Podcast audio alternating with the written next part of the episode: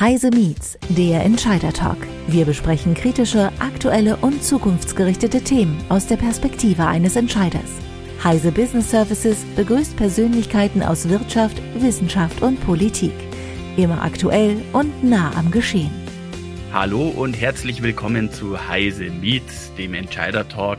Mein Name ist Sebastian Gerstl und ich freue mich sehr, Sie wieder zu einem weiteren Podcast in dieser Reihe begrüßen zu dürfen. Deutschland ist ein Land der familiengeführten Unternehmen. Ich glaube, das kann man mit Fug und Recht so sagen.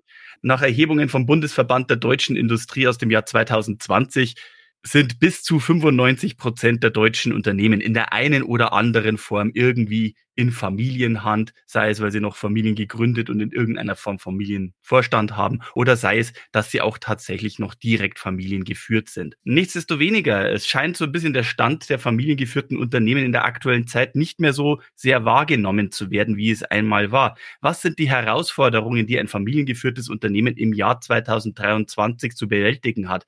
Gerade wenn es um so Dinge geht wie Digitalisierung, Modernisierung oder Einstellung und Aufstellung zu aktuellen Trends. Um diese und weitere Fragen beantworten zu können, freut es mich sehr, Herrn Tobias Rappers bei uns begrüßen zu dürfen vom Maschinenraum. Tobias, herzlich willkommen bei uns. Hallo Sebastian, ich freue mich sehr, Gast zu sein in deinem Podcast. Vielleicht einmal ganz kurz zur Einleitung. Ich habe ja mal ganz kurz den Namen Maschinenraum bis jetzt erwähnt, aber kannst du mal noch ganz kurz in eigenen Worten schildern, was ist der Maschinenraum jetzt eigentlich? Der Maschinenraum ist ein Ökosystem von deutschsprachigen Familienunternehmen. Man könnte auch sagen, ein, ein Netzwerk wir sind äh, mittlerweile 70 Familienunternehmen aus unterschiedlichen Branchen. Und wir tun uns zusammen, um gemeinsam äh, zu lernen, um gemeinsam die Zukunft besser zu verstehen und die Zukunft auch äh, zu gestalten. Und das machen wir vor allen Dingen über den Austausch ähm, zwischen den Unternehmen und den Mitarbeitern, die in den Unternehmen arbeiten. Die tauschen sich munter im Maschinenraum aus. Und wir schauen, dass wir Synergien zwischen den Unternehmen heben, um ganz punktuell einzelne Fachbereiche durch den Aufbau von Ressourcen und Fähigkeiten zu unterstützen. Wir haben ja ein bisschen über die Ist-Situation geredet, aber vielleicht einmal aus deiner Perspektive gesprochen oder eben aus der Perspektive der Familienunternehmen, die im Maschinenraum zusammengekommen sind. Was ist momentan der Stand und die Bedeutung von den Familien und familiengeführten Unternehmen jetzt hier im Jahr 2023 in Deutschland? Ich finde, ähm, die Familienunternehmen wurden ja häufig so als das Rückgrat der deutschen Wirtschaft bezeichnet. Ähm, ich glaube, sie entwickeln sich immer mehr zu der Achilleszene der deutschen Wirtschaft. Ähm, Warum sage ich das? Weil äh, familiengeführte Unternehmen ganz traditionell eine extrem wichtige Rolle in der Wirtschaft äh, gespielt haben und oft auch ein wesentlicher Bestandteil globaler Wirtschaftsstrukturen sind. Und das gilt ganz besonders in, in Deutschland. Sebastian, du hattest es gerade gesagt, über 95 Prozent der Unternehmen in Deutschland sind Familienunternehmen. Und damit sind sie natürlich ein wesentlicher Treiber unserer Wirtschaft, auch von unserem heutigen Wohlstand. Und äh, das, obwohl sie über 100 Jahre alt sind. Und wenn man sich jetzt ähm, die Bedeutsamkeit der Familienunternehmen im Jahr 2023 anschaut, dann geht es natürlich aus wirtschaftlicher Sicht darum, Arbeitsplätze zu schaffen, Innovation zu fördern, dem Wachstumsmotor quasi äh, beizubehalten. Aber auch gerade aus gesellschaftlicher Sicht, ähm, und das wird oft, oftmals unterschätzt, ähm, haben Familienunternehmen sehr große Verantwortung, denn ähm, anders als die großen DAX-Konzerne, die man oftmals erkennt aus der Tagesschau, sind Familienunternehmen dezentral in der kompletten Bundesrepublik verteilt. Und das heißt, die Wertschöpfung und auch die Arbeitsplätze entstehen nicht in den Metropolregionen, sondern auf dem Land. Und damit auch die Befähigung der Mitarbeiter und die Weiterbildung der Mitarbeiter, die ja in der heutigen Zeit, wir sprechen von Digitalisierung und Nachhaltigkeit, extrem wichtig sind. Ähm, das heißt, ohne die Familienunternehmen würde es, glaube ich, gesellschaftlich für Deutschland ähm, auch sehr schwierig werden, ähm, weil eben nicht alle Leute auch in den Metropolregionen leben, wo dann halt die anderen fünf Prozent der Nicht-Familienunternehmen dann ihre Heimat haben. Du hast es ja schon angesprochen, sehr viele der Familienunternehmen, die sind 50 Jahre, 100 Jahre oder gar älter. Also da spricht sehr viel für eine lange, lange Tradition und für Stabilität. Aber das lange Tradition und äh, so lange zurückgreifende Strukturen stehen ja oft auch in dem Ruf oder da läuft man ja auch Gefahr, dass da wenig Flexibilität reinkommt, dass das irgendwann starr ist, kalzifiziert, wenn man so will. Was sind denn in der heutigen Zeit gerade, gerade in der Modernisierung, gerade in der Digitalisierung, die größten Herausforderungen für die familiengeführten Unternehmen? Also Digitalisierung natürlich, aber was noch? Ja, heute ist ja eine, glaube ich, besondere Zeit. Ähm, Olaf Scholz hat das ja mit seinem Bild der Zeitenwende auch ein bisschen auf den Punkt gebracht. Ähm, jetzt muss man dazu sagen, Familienunternehmen sind halt zum Teil schon fast 100 Jahre alt. Es gab mehrere kleinere Zeitenwende auch in diesen 100 Jahren und anscheinend haben Familienunternehmen Strukturen, die es ihnen ermöglichen, sich immer neu anzupassen. Aber das, was wir aktuell erleben in der Geschwindigkeit der Veränderung, auch in der Vielschichtigkeit der Veränderungen, die Veränderung der Rahmenbedingungen, ich glaube, das ist was, was, ähm, was wirklich einmalig ist und was die Familienunternehmen natürlich vor extrem große Herausforderungen stellt. Was meine ich damit? Ähm, es sind neue Technologien, es gibt neue Kundenbedürfnisse, neue Geschäftsmodelle. Die Grenzen zwischen Industrien verschwinden ähm, oder verschwimmen immer mehr. Es gibt neue Wettbewerber. Das Thema Nachhaltigkeit beschäftigt die Unternehmen natürlich gerade enorm und ist mindestens genauso groß wie das Thema Digitalisierung. Und auch ganz generelle Modernisierungsaufgaben in den Organisationen sind notwendig, gerade bei so Traditionsunternehmen, die nicht auf der grünen Wiese anfangen und sich auf die aktuellen Geschehnisse neu ausrichten können, sondern es geht ja darum, sich anzupassen. Und da spielen Themen wie New Work im Personalmanagement, Recruiting von Fachkräften natürlich eine Riesenrolle, aber auch moderne Themen wie ähm, ja, Abwehr von Cyberkriminalität in der IT äh, beschäftigt da alle Unternehmen, aber auch gerade Familienunternehmen äh, besonders, besonders toll. Hinzu, und es sind noch zwei weitere Punkte, sind natürlich alle geopolitischen Themen, ähm, sei es Lieferkettenprobleme, die EU-Regularien, die für so kleinere Organisationen natürlich viel schwieriger greifbar und umsetzbar sind als für einen großen deutschen DAX-Konzern, ähm, die dann natürlich eine große Rolle spielen und für Familienunternehmen ganz speziell. Natürlich auch das ganze Thema äh, Nachfolge. Es gibt immer weniger Leute, die sich für Familienunternehmen interessieren. Das heißt, es gibt auch weniger Leute, die irgendwie in die Verantwortung gehen wollen, Familienunternehmen vielleicht auch zu übernehmen, wenn sie nicht mehr innerhalb der eigenen Familie weitergegeben werden können. Plus, wir haben eine Situation in den Familienunternehmen, wo sehr viele Leute gerade im Rentenalter sind. Äh, das heißt, äh, wir brauchen mehr Talente in den Familienunternehmen und viele der Unternehmen sind nicht so bekannt und dementsprechend haben sie auch Schwierigkeiten, äh, diese Talente für sich zu gewinnen. Von welchen Größenordnungen reden wir da? Ich meine, streng genommen kann man ja sagen, so etwas wie die Volkswagen AG mit den Piech und Porsche Familien oder die, die Robert Bosch GmbH wären streng genommen ja DAX geführte große Konzerne und trotzdem Familienunternehmen. Aber es gibt ja natürlich auch die kleineren von den Hidden Champions oder dergleichen abgesehen. Also von, von was für Größenordnungen reden wir da, wenn wir da sagen, familiengeführte Unternehmen, die sich schwer tun, da bemerkt zu werden, Talente anzulocken? Ich glaube, man muss gar nicht so stark zwischen der eigentlichen Größe unterscheiden, sondern ähm, von der Organisationsstruktur. DAX-Konzerne, die sind an den Kapitalmarkt und an dem Shareholder Value quasi ausgerichtet. Ähm, meistens sind das Unternehmen, die wir kennen, so ein BMW oder auch ein Henkel oder auch ein Volkswagen. Ich glaube, die Unternehmen würden sich auch nicht mehr als äh, Familienunternehmen bezeichnen. Ähm, es gibt aber auch Unternehmen, die sind ähnlich groß, vielleicht von der Mitarbeiteranzahl und auch vom Umsatz, sind aber zu 100 Prozent in Besitz der Familie.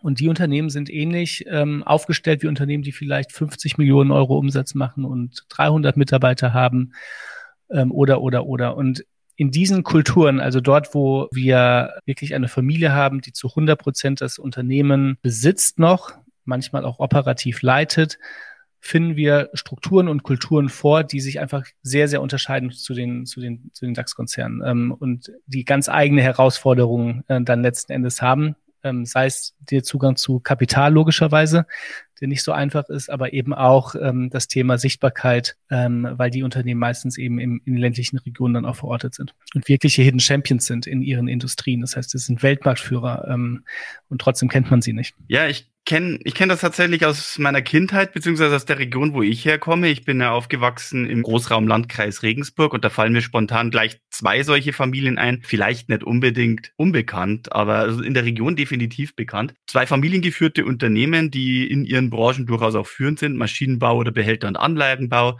Das ist zum einen die Familie Kronseder mit der Firma mhm. Krones und das andere ist die Familie Scheubeck mit der Maschinenfabrik Rheinhausen zur Maschinenfabrik Rheinhausen vor allem wahrscheinlich jetzt ein Name, der jetzt Leuten, die nicht in der entsprechenden Industrie, im Maschinen- und Anlagenbau, in der Hochspannungstechnik vor allem tätig sind, vielleicht nicht unbedingt ein Begriff ist.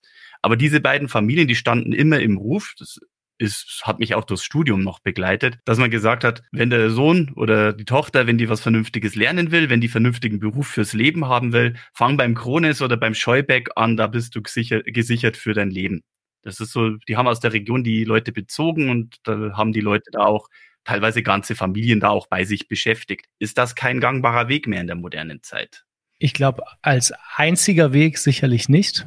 Familienunternehmen sind äh, sehr regional verbunden. Das hatte ich auch anfangs gesagt, deswegen auch die große gesellschaftliche Verantwortung, die Familienunternehmen tragen oder auch die Chance, die wir haben, gesellschaftlichen Wandel über die Familienunternehmen in der Bundesrepublik umzusetzen. Aber die Anzahl an Mitarbeitern und auch an Fähigkeiten und Kompetenzen ist natürlich in einer Region beschränkt. Ähm, und deswegen muss man überregional, wenn nicht sogar international bekannt sein ähm, und auch Talente ähm, für sich gewinnen zu können. Denn ich glaube, nur die Region alleine reicht, reicht da schon lange nicht mehr aus. Und wie kann man jetzt also diesen ganzen Herausforderungen, die auch davor genannt worden sind, am besten begegnen? Also wie macht sich so ein familiengeführtes Unternehmen dann am besten fit für die moderne Zeit? Ich glaube, die äh, Grundregel eins ist, und das machen Familienunternehmen bei meiner Erfahrung nach sehr gut, ist es, äh, optimistisch zu bleiben. Denn es ist nicht wirklich so, dass wir von einer Krise in die nächste Krise schlittern, auch wenn wir das irgendwie fühlen. Ich glaube, es sind einfach sehr viele Veränderungen, die übereinander gelagert sind. Und wir müssen uns daran gewöhnen,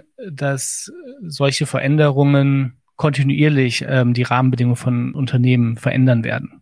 Ich glaube nicht, dass diese Geschwindigkeit auf der Technologieseite, auf der Geschäftsmodellseite, die Veränderung von Kundenbedürfnissen oder menschlichen Bedürfnissen jetzt in den nächsten Jahrzehnten ähm, abnehmen wird. Und deswegen, glaube ich, muss man A, optimistisch sein und man muss auch ähm, diese Veränderung mehr als Chance sehen als als Risiko. Und damit einhergehend bedeutet es natürlich, dass man bereit sein muss, als Organisation zu lernen und sich in diesen ganzen neuen Themenfeldern besonders schnell ähm, orientieren zu können. Ja, nur wenn ich den Kontext, in dem ich mich als Unternehmen befinde, gut verstehe, kann ich auch die richtigen Entscheidungen für die Zukunft treffen und auch die Strategien ähm, entsprechend legen. Und dafür hilft es unter anderem sichtbarer zu sein, weil wenn man als Unternehmen sichtbarer ist, dann kommen Opportunitäten auf einen zu, dann hat man leichtere Möglichkeiten ähm, zu lernen. Und vor allen Dingen muss der Mittelstand ähm, und die Familienunternehmen sich zusammenraffen. Ähm, man, die Zeit, in der man abgeschottet in einer Region arbeitet, um jetzt mal das Bild von dir, Sebastian, aufzunehmen, was du gerade gezeichnet hast, die sind ganz unabhängig vom Fachkräftemangel, glaube ich, vorbei, sondern ähm, Unternehmen müssen kooperieren und ähm, müssen dann natürlich auch ihre Hausaufgaben machen und die Organisation Stück für Stück strukturieren und dabei nicht in Aktionismus verfallen, sondern auch einen Plan verfolgen und sich auch die Ruhe lassen, das, diesen Weg dann zu gehen. Ist das dann der Punkt, wo der Maschinenraum ins Spiel kommt, weil du ja sagst, es ist so ein Netzwerk aus familiengeführten Unternehmen, die sich da in, in ihren Erfahrungen austauschen? Das ist das im Endeffekt, wo wir ansetzen. Ähm, wir vernetzen aktuell 70 deutschsprachige Familienunternehmen aus unterschiedlichsten Branchen und es geht, das hatte ich eingangs gesagt, darum, dass die Unternehmen voneinander lernen. Und ähm, wir vernetzen die Organisationen äh, zusammen, damit die äh, Mitarbeiter voneinander lernen können und äh, wir schaffen die richtigen Strukturen, diesen systematischen Erfahrungs- und Wissensaustausch zu befördern. Das machen wir durch ähm, den Austausch in funktionalen Fachbereichen. Das heißt, wir vernetzen Mitarbeiter von einem Fachbereich, zum Beispiel dem Personalbereich mit Mitarbeitern aus dem Personalbereich von einem anderen Unternehmen und gucken, welche Herausforderungen hatten, haben denn die Unternehmen ähm, und wo kann man sich zu austauschen? Und das äh, Witzige daran ist, oder das Spannende dabei ist, dass 80 Prozent der Herausforderungen der Unternehmen gleich ist. Das heißt, obwohl wir das Gefühl haben, dass es so viele Veränderungen gibt, trifft diese Veränderung alle Unternehmen irgendwie gleich. Ähm, und deswegen kann man ganz gut miteinander lernen und ähm, sich auch Erfahrung austauschen. Und das organisiert der Maschinenraum. Dann in virtuellen Austauschformaten. Davon machen wir über 200 Stück im Jahr.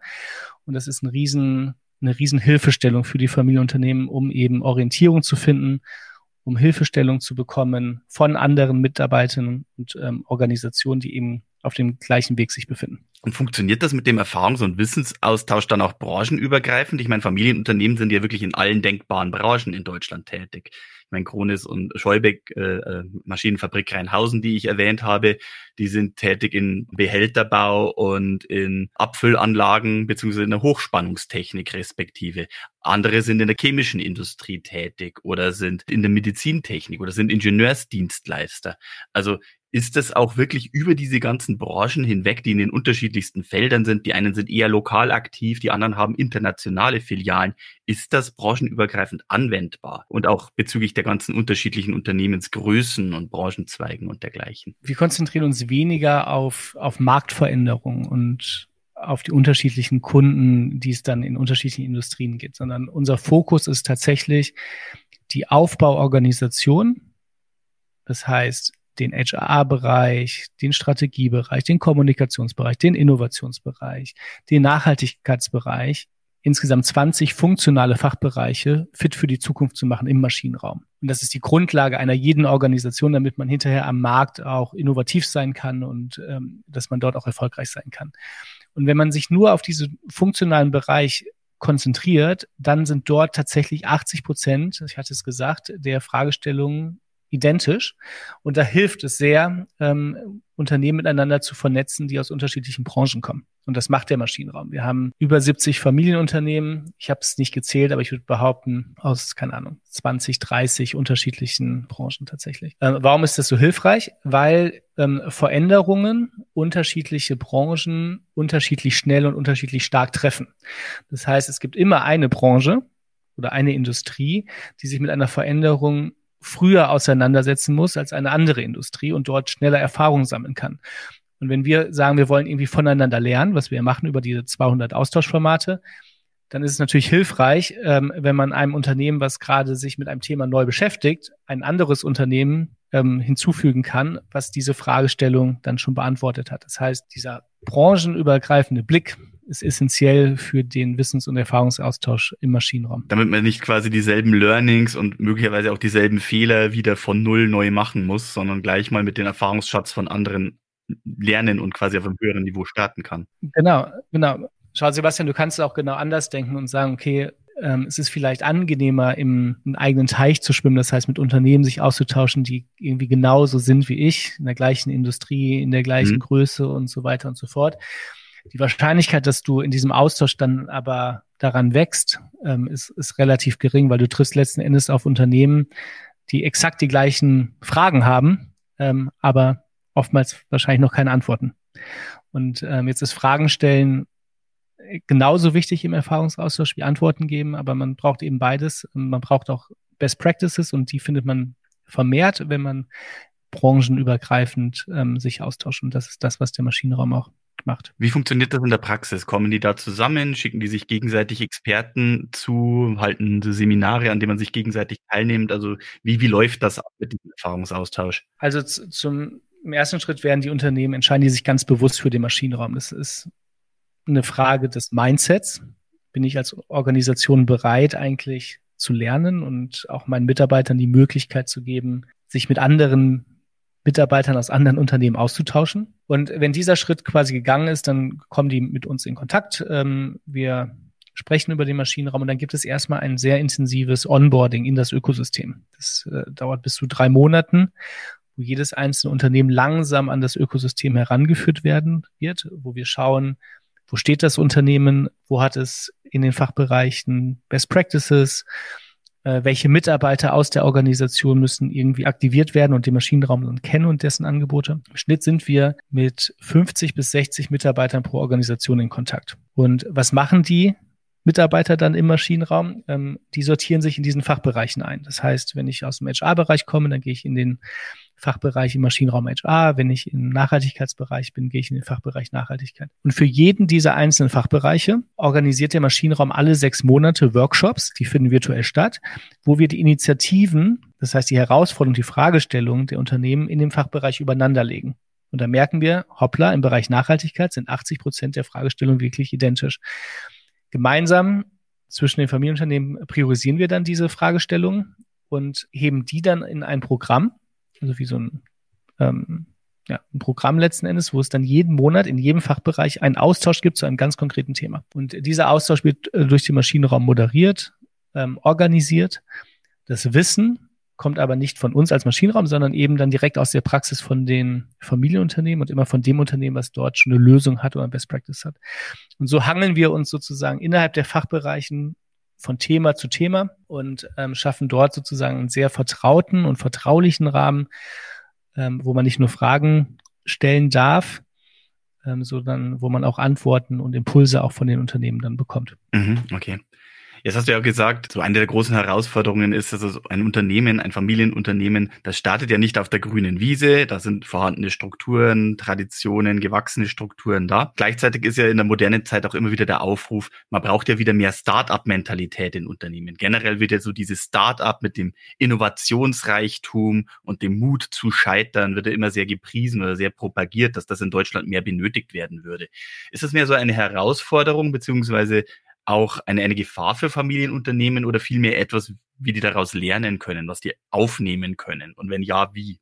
Also ich glaube, ich glaube nicht daran, dass das, ähm, dass man von Gefahren sprechen sollte. Ähm, viele der Familienunternehmen waren früher auch mal Startups und haben eigentlich sehr viele Parallelen, ehrlicherweise, zu einem Startup in der Art der Führung. Ne? Ähm, es ist eben kein DAX-Unternehmen oder Private Equity gehaltene Unternehmen. Das heißt, Familienunternehmen sind sehr unternehmerisch. Das heißt, es gibt viele äh, Parallelen. Der große Unterschied ist tatsächlich, dass ein Startup heute anfängt, sich zu überlegen in den aktuellen Rahmenbedingungen, welches Problem kann ich lösen und dadurch dann meistens progressiver sind in ihrer Herangehensweise ähm, oder vielleicht auch Geschäftsmodelle oder Geschäftsideen haben, die für ein traditionelles Familienunternehmen noch verborgen sind. Und ähm, aus diesem Grund ist es, glaube ich, wertvoll für Familienunternehmen, sich auch mit der Startup-Welt auseinanderzusetzen. Genauso wertvoll ist es allerdings, sich untereinander auszutauschen. Ähm, das, was wir auch im Maschinenraum machen. Wir haben Anfang 2023 uns sehr intensiv mit den Familienunternehmen aus dem Maschinenraum damit beschäftigt, wie eigentlich so die Brücke zu der Startup-Welt aussehen kann. Ähm, manchmal hat man das Gefühl, dass das so aus einem starken Aktionismus von den Familienunternehmen kommt, weil es irgendwie cool ist, sich mit Startups auszutauschen. Ich glaube, ne, über die Zeit sind wir hinweg. Ähm, aber was wir gemacht haben, ist, wir haben ein Netzwerk aufgebaut über den Maschinenraum zu den führenden Venture Capital Firmen in Deutschland. Und über diese Venture Capital Firmen, also Unternehmen, die Startups finanzieren, ähm, haben wir jetzt Zugang zu über 1000 äh, Startups, die wir ganz gezielt mit den Familienunternehmen in Kontakt bringen können. Und wir machen das sehr kuratiert. Das heißt, immer wenn wir aus einem Fachbereich zum Beispiel äh, merken, dass dort eine Fragestellung hochkommt, wo der Austausch zwischen den Familienunternehmen nicht ausreicht, aufgrund von fehlenden Antworten oder fehlender Inspiration, nehmen wir äh, die Impulse und auch die Lösungen aus der Startup-Welt hinzu. Und ähm, diese Kontakte stellen wir mit dem Maschinenraum bei unser Partnernetzwerk der Venture Capital Firmen dann zur Verfügung. Ich möchte auch nochmal auf ein Thema eingehen, das wir hier im Heise Meets Anfang des Jahres schon besprochen haben, Anfang 2023, nämlich das Stichwort Unternehmensnachfolge. Das ist ja gerade bei familiengeführten Unternehmen oft ein sehr heikles Thema. An wen übergebe ich es? Wie führe ich meinen Nachwuchs oder den, meinen geeigneten Nachfolger ins Unternehmen ein? Und wann ist der richtige Zeitpunkt gekommen, das Unternehmen richtig zu übergeben? Ist es dann hier bei euch im Netzwerk auch ein Thema? Wie wird das da diskutiert und angegangen? Äh, das ist tatsächlich ein Themenbereich, den wir im Maschinenraum nicht abdecken, ähm, weil das sind Fragestellungen, die sich die Unternehmerfamilie stellt. Wie übergebe ich äh, an die nächste Generation? Wie organisiere ich auch die Governance? Da gibt es sehr viele Hilfestellungen für die Unternehmerfamilien, auch durch, durch Netzwerke oder auch professionelle Beratungen zum Beispiel. Der Fokus vom Maschinenraum liegt wirklich auf das Familienunternehmen und auf die Mitarbeiter, die in dem Unternehmen arbeiten und tagtäglich Entscheidungen treffen müssen, um das Unternehmen ähm, in die Zukunft zu führen. Und ähm, deswegen haben wir da auch einen ziemlichen Sweet Spot, weil es eben keine andere Initiative gibt, die mir bekannt ist, die sich so fokussiert ähm, für die Mitarbeiter in den Familienunternehmen ähm, systematisch einbringt, um dort Erfahrungs- und Wissensaustausch zu fördern, in der Breite, in der wir das über die 20 funktionalen Fachbereiche und auch über Hierarchien hinweg machen. Jetzt haben wir sehr viel über die Ist-Situation gesprochen, aber was hält die Zukunft für das familiengeführte Unternehmen in Deutschland bereit? Wie sieht die Situation in vier, fünf Jahren aus? Also was, was sind so die Entwicklungen, wo der Weg hingehen wird und worauf muss man sich in Zukunft noch einstellen in diesen Unternehmensbereichen? Das ist natürlich jetzt eine Glaskugelfrage, die schwierig zu beantworten ist, Sebastian, aber. Grundsätzlich immer, aber das ist eine Frage, die sich jeder auch stellt. Natürlich, natürlich, aber aus der, ich würde sagen, erstmal aus der Vergangenheit her betrachtet, sollte man das nicht zu pessimistisch sehen. Ähm, wie gesagt, Familienunternehmen sind die dominierende Unternehmensform in Deutschland und das schon über Jahrhunderte hinweg. Und da gab es auch viele Veränderungen, von daher bin ich überzeugt, dass das eine sehr gute Organisationsform auch in Zukunft sein wird. Ähm, ich glaube trotzdem, dass sich die Spreu vom Weizen trennen wird. Es gibt sicherlich äh, Familienunternehmen, die hat Nadine Kammerlander mal in einem Podcast, den wir im Maschinenraum aufzeichnen, alles neu aus dem Maschinenraum mal als die ähm, Death Vampires genannt, also die toten Vampire genannt. Ähm, Familienunternehmen, die diesen, diesen Wandel der Zeit noch nicht für sich so richtig erkannt haben oder auch nicht erkennen wollen und sehr stark an diesen Strukturen der Vergangenheit festhalten. Und für die, solche Unternehmen wird es natürlich extrem schwer, sich anzupassen und die werden dann auch aus dem Markt gedrängt werden, logischerweise. Das ist bei jedem Unternehmen so. Und wir haben einfach jetzt gerade so einen starken Umbruch. Ähm, aber es gibt eben auch solche ähm, und die Unternehmen im Maschinenraum zählen definitiv dazu. Die haben das erkannt für sich. Die sehen eine Veränderung eher als Chance anstatt als Risiko und die sind bereit, sich anzupassen und zu lernen. Und äh, dann gibt es ehrlicherweise mehr Chancen ähm, und tolle Möglichkeiten für die Familienunternehmen. Das liegt daran, dass äh, Familienunternehmen sehr langfristig denken und sehr schnelle Entscheidungen treffen können aufgrund ihrer Strukturen und auch Entscheidungen treffen, die vielleicht ein DAX-Unternehmen aufgrund der kurzfristigen Dividendeerwartung nicht treffen würde. Ähm, und dadurch haben Familienunternehmen in ihren Strukturen schon auch einen großen Vorteil, äh, wenn es denn richtig ausgespielt wird durch die Unternehmerfamilie, durch das Management des Familienunternehmens und letzten Endes auch durch das Unternehmen selbst, also durch die Mitarbeiter in dem Unternehmen, die eben jeden Tag Entscheidungen treffen müssen, die die Zukunft des Unternehmens dann beeinflussen. Aber die große Herausforderung letztendlich ist und wird wahrscheinlich auch immer bleiben, zum einen die Bedeutung also den Weitblick nicht zu verlieren für die Entwicklungen, die sich so auf dem Markt generell tun und gleichzeitig aber auch sich seiner eigenen Wichtigkeit für die lokale Bedeutung, für den lokalen Standort weiterhin bewusst zu halten und ja, diese Rolle. Ja, definitiv. Es geht um, es geht um Lernen, Lernen, Lernen und sich anpassen ähm, und das in einer Art und Weise, wie sie eben Familienunternehmen dann auch, auch machen, ähm, die eben auch den, die, die soziale Komponente ganz, ganz stark im Blick haben. Und ne, das hatten wir anfangs ja auch gesagt, ähm, das, das, das macht auch was mit einem Unternehmen, wenn der Unternehmensname ähm, gleich dem Familiennamen ist, ähm, dann verhält man sich auch dementsprechend so. Und ich glaube, das ist in unserer Welt ähm, heute und wahrscheinlich auch in Zukunft ähm, gut. Ähm, und wir bräuchten mehr Unternehmen, die ja auch das gesellschaftliche Wohl im Blick haben und nicht nur Profitmaximierung oder andere Geschichten. Wunderbar. Ich gucke gerade auf die Uhr. Wir sind ganz gut in der Zeit. Dann darf ich mich an dieser Stelle herzlich verabschieden, auch wenn wir mit Sicherheit noch über viele weitere Aspekte näher im Detail eingehen könnten. Liebe Zuhörer, liebe Zuhörerinnen, wenn Sie sich mehr für den Maschinenraum interessieren, Sie finden ihn im Internet auf maschinenraum.io. Ich hoffe, Sie haben einige interessante Aspekte mitnehmen können. Wenn Sie Fragen haben, richten Sie sie gerne an uns oder an Tobias Rappers. Bin mir sicher, wir können auch in Zukunft noch sehr viel über dieses Thema sagen. Ich darf mich hier an dieser Stelle verabschieden. Nochmal vielen herzlichen Dank, Tobias Rappers, für die Einschätzungen und Einblicke in die Art und Weise, wie Kooperation hier Familienunternehmen einfach in Zukunft ein Muss ist. Also, dass an Kooperation für Familienunternehmen wohl in Zukunft wirklich kein Weg vorbeigehen wird. Auch an unsere Zuhörer und Zuhörerinnen vielen Dank fürs Dabeisein und ich hoffe, Sie auch in Zukunft an dieser Stelle bald wieder bei einem weiteren Thema begrüßen zu dürfen. Auf Wiederhören. Vielen Dank, Sebastian. Das war Heise Meets, der Entscheider Talk. Sie wollen mehr erfahren? Dann besuchen Sie uns auf heise-meets.de. Wir freuen uns auf Sie.